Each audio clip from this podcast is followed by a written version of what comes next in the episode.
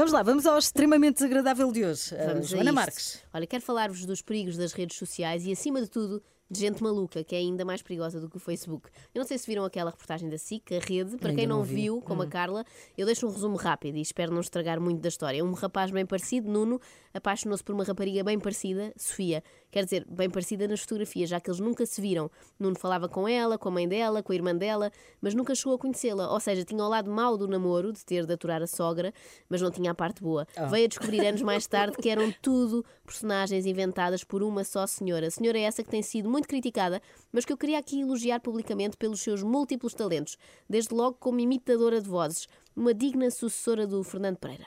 Arranjas uma pessoa a fazer, fazer vozes diferentes, que é uma coisa extraordinária. Fazia três vozes.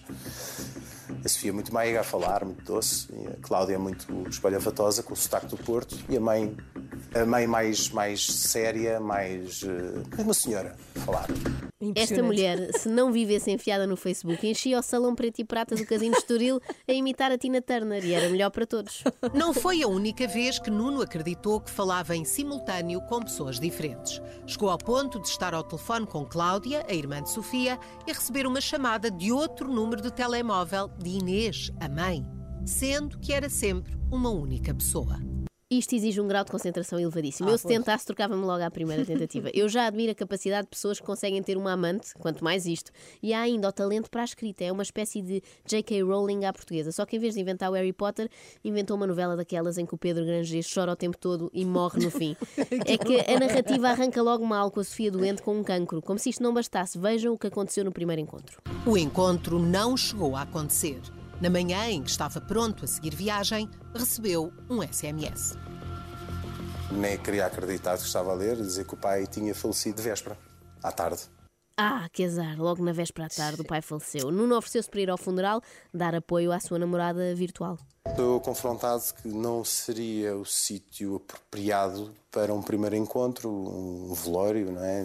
Aqui tenho de dar razão à Sofia. Não é dos melhores sítios para Não, conhecer os não. sogros, não é? O velório de um deles, à partida, é esquisito. O Nuno teve de aguardar. até sentir que era a altura de marcar novo encontro. Encontro que também não chegou a acontecer. Que azar, que azar. O que é que terá acontecido desta vez? Desta vez hum, no Estoril. Ela vinha ao meu encontro, vinha sozinha e no meio da autoestrada teve despistou-se e teve um acidente.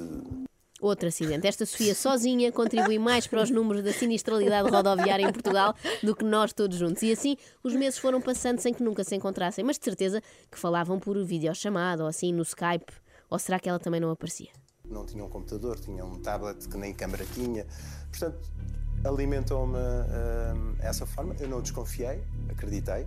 Meu amigo, neste momento acho que qualquer um de nós ficaria a pensar que em vez de uma Sofia, quem estava do outro lado era um Fernando de bigode. Mas pronto, o direito a ser ingênuo está consagrado na lei, acho eu. Não, porque eles falavam por telefone. Sim, ainda assim, ainda assim é esquisito nunca mostrar É a cara. estranho, Ou então é era uma. Sofia mesmo muito, muito feia. Nuno nem sequer estranhou que Sofia ficasse internada bem longe, em Pamplona. É que no Hospital de São João arriscava-se a ser visitada por ele, não é? Quando finalmente anunciou que iria regressar a Portugal, arranjou mais uma mentira para justificar a demora. Não podia fazer de avião por causa das tonturas da cabeça, então demorou um mês e meio em vários pontos, portanto eram várias etapas. Pós semanas de ansiedade, Nuno é informado pela personagem da mãe de Sofia que ela tinha tido uma recaída a meio caminho e tinha voltado de helicóptero para o Hospital Espanhol de Pamplona a partir de Badajoz. Nem a volta à Espanha tem tantas etapas, um mês e meio para chegar cá. Mais. E o pior é que nem chegou à meta. Também não se percebe porque é que para fazer Pamplona-Porto ia por Badajoz. Isto às tantas já não foi só ingenuidade, Nuno, foi falta de atenção nas aulas de geografia, porque isto não faz sentido. Mas eis que finalmente, e digo finalmente porque era uma personagem, Sofia morreu e pronto, acabaram-se as mentiras. Ou será que não? Perguntámos eh, se não havia funeral, se não qualquer homenagem que pudéssemos fazer e o que nos foi dito foi que não, porque ela tinha doado o corpo à ciência. Eu não digo que esta mulher é um gênio, pensou em tudo, doar o corpo à ciência, bravo. Mas Nuno, em vez de desligar a net e ir à sua vida, continuou a falar com gente inventada, a mãe, a irmã, a amiga Teresa, o amigo Pedro Louro e a melhor amiga Joana. Bem, vocês não vão acreditar no que aconteceu à Joana. O Nuno, infelizmente, acreditou. Quando uma das pessoas pergunta por ela, quem responde é Teresa, a mulher de Pedro Louro, dizendo que Joana tinha também morrido com uma doença grave. Não, não. Isto era uma razia, nem na Guerra dos Tronos morre tanta gente.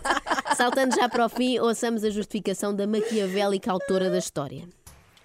Começou por uma brincadeira até meio, meio aparvalhada e depois acabou por, por tomar algumas proporções, eh, quer dizer, gigantes demais e lamento. Lamento. Eu identifico muito com isto. Também me acontece começar brincadeiras aparvalhadas que depois descambam. Mas quem é esta senhora, afinal? Mais de 40 anos, mãe, divorciada, professora do ensino básico, engendrou toda esta história. Há quem fique preocupado com o facto desta senhora educar crianças. Eu acho bom sinal, vão ficar a escrever muito bem, só grandes composições. Mas eu não, eu não posso acreditar como é que ela tinha tempo. É a grande questão. Como é que é? É Como é que uma mãe com filhos, Consegue com uma fazer isto? profissão, consegue Mas, fazer... mas É um sabes, qual, gênio. sabes qual é a pessoa desta história que me parece inventada?